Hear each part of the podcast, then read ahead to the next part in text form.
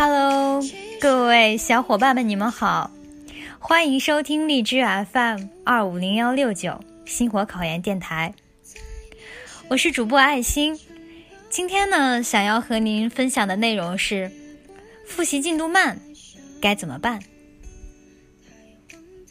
最近呢，好多小伙伴在焦虑，大神的复习进度好快啊，我这个进度是不是太慢了？很多同学看到别人的复习进度就开始慌了。在此呢，我要告诉大家，不要着急，进度不代表一切。首先呢，我们要找到复习进度慢的原因。第一个，自我感动。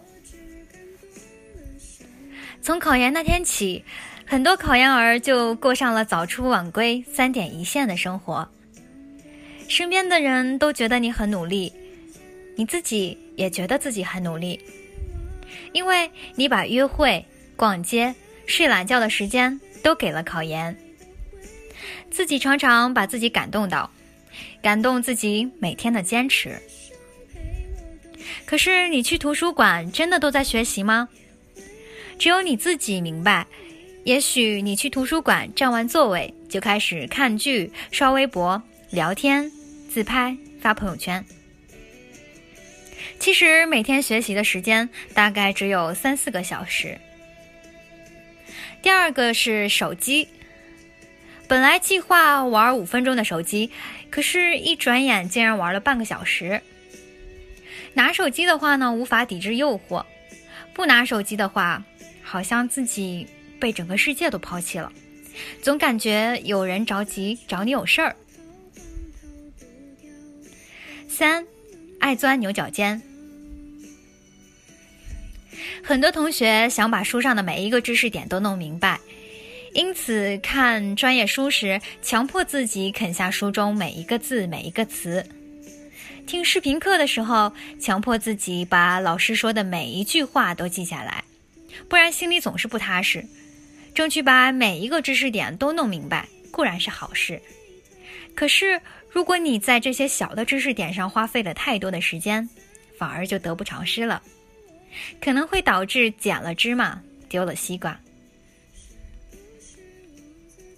四，复习没有计划。有的人复习是随心随性的，今天的状态好就多看点儿，明天状态差就会在宿舍休息休息不看书了。今天想看数学就看一整天，明天。就不看，这样复习啊可是不行的。复习需要有计划，并且按照计划严格的执行。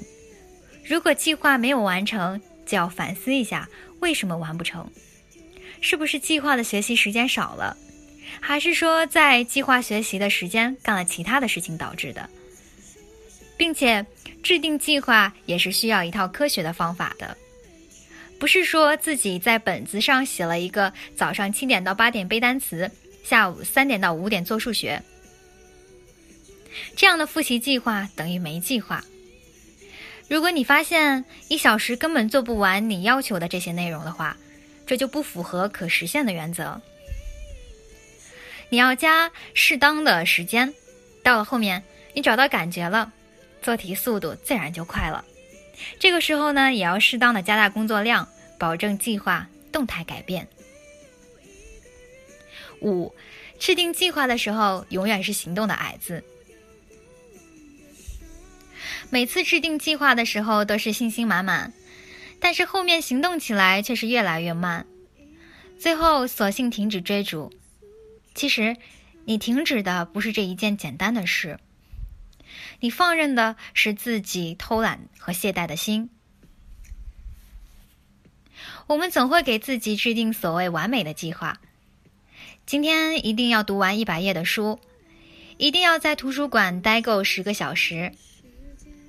可是看着这样的庞然大物，就顺理成章、心生惬意，每天都被计划压得很累，越来越抵触学习，动力自然就消磨没了。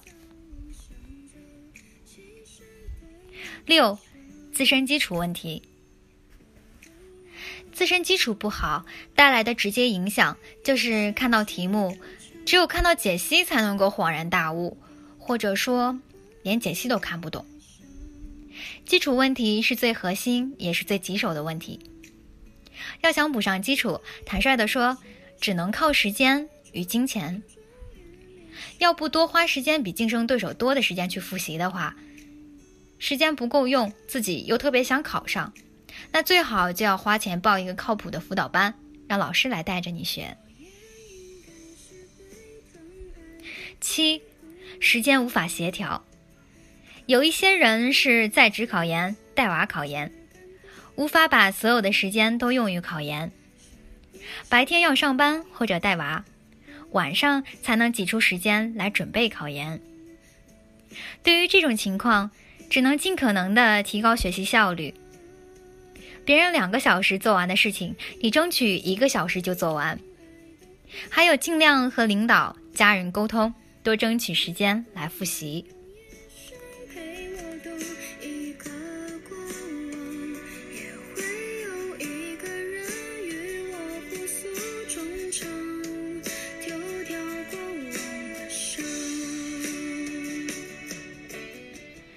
那我们应该如何提高复习进度呢？首先要找到导致自己复习进度慢的原因，就应该对症下药了。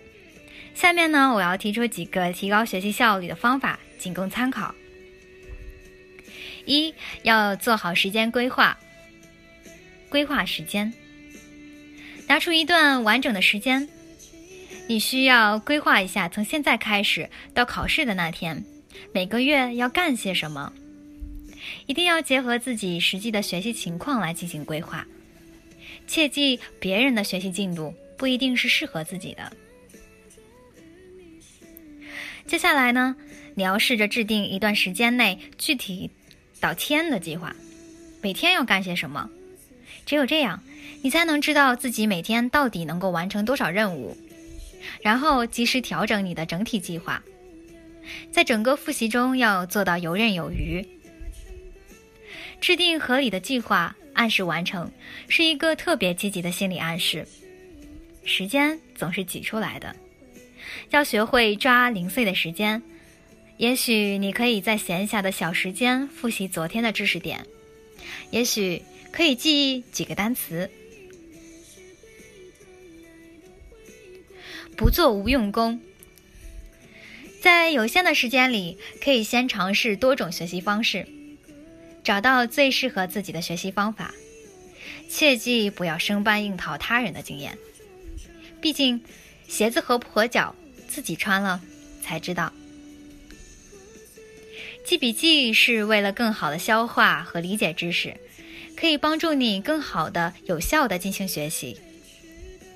但是，如果你的笔记和在书上记、写写画画相比来说，效果上没有太大的差距的话，那么记笔记就没有太大的必要了。再次呢，要充分利用各种资源。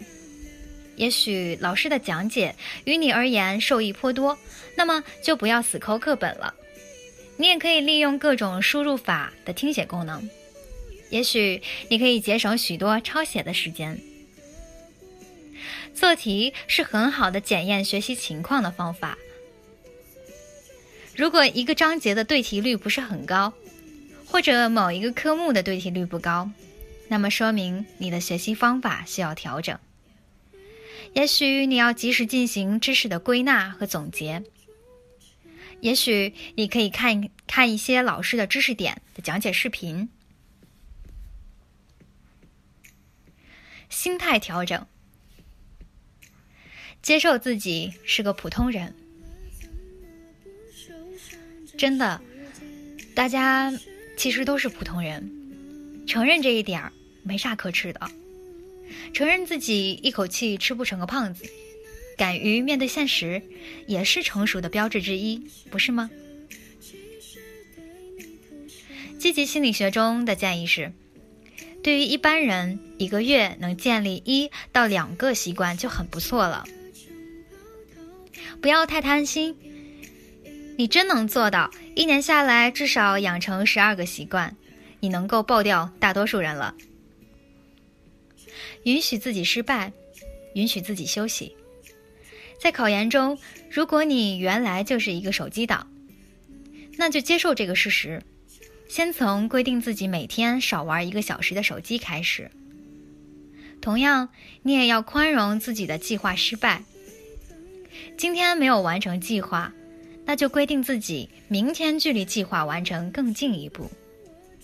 不要因为这几次的复习进度而丧失信心。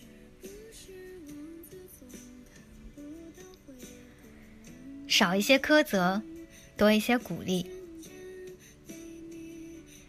我们从小到大接受的教育太过于强调严格自律和自我批评，却很少教我们如何鼓励自己。大多人放弃改变，是因为在反复的失败后，用批评和苛责扑灭了自己内心的火种。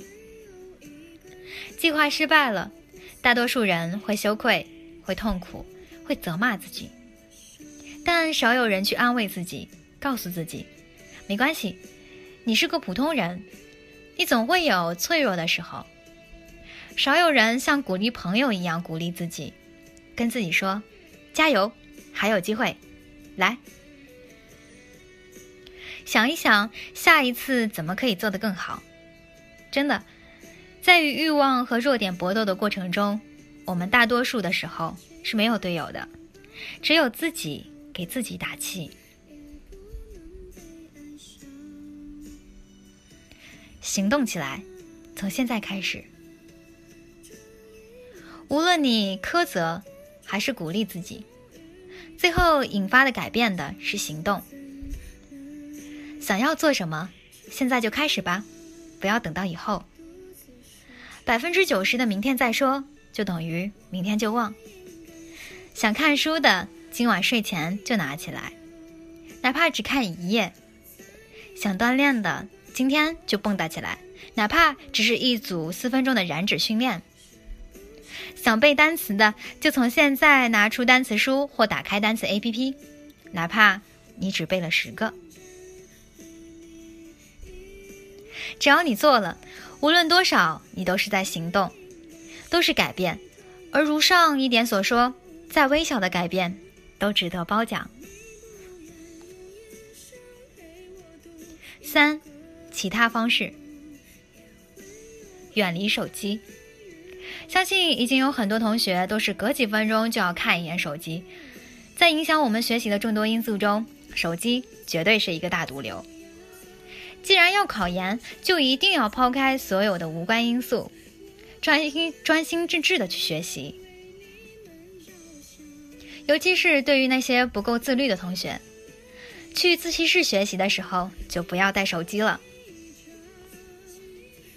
适当放松，有时候想要静心，需要借助一点外部力量。如果你实在无法集中精力在课本上，不妨暂时走出来，听一段舒缓的音乐，让大脑休息一下再投入，说不定会有更好的效果。或者，如果自习室有点乱的话，又没有更好的地方可以去，也不妨塞上耳机，边听音乐边学习。也是一种方法。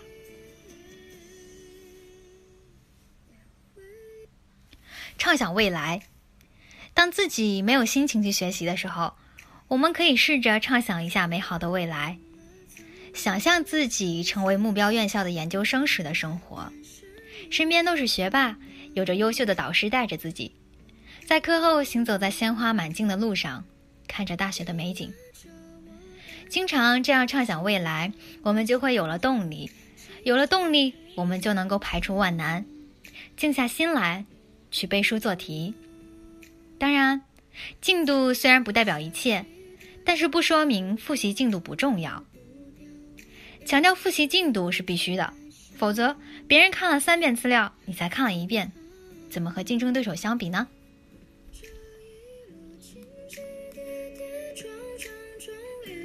好啦，各位小伙伴们，今天的内容就分享到这啦，晚安哟。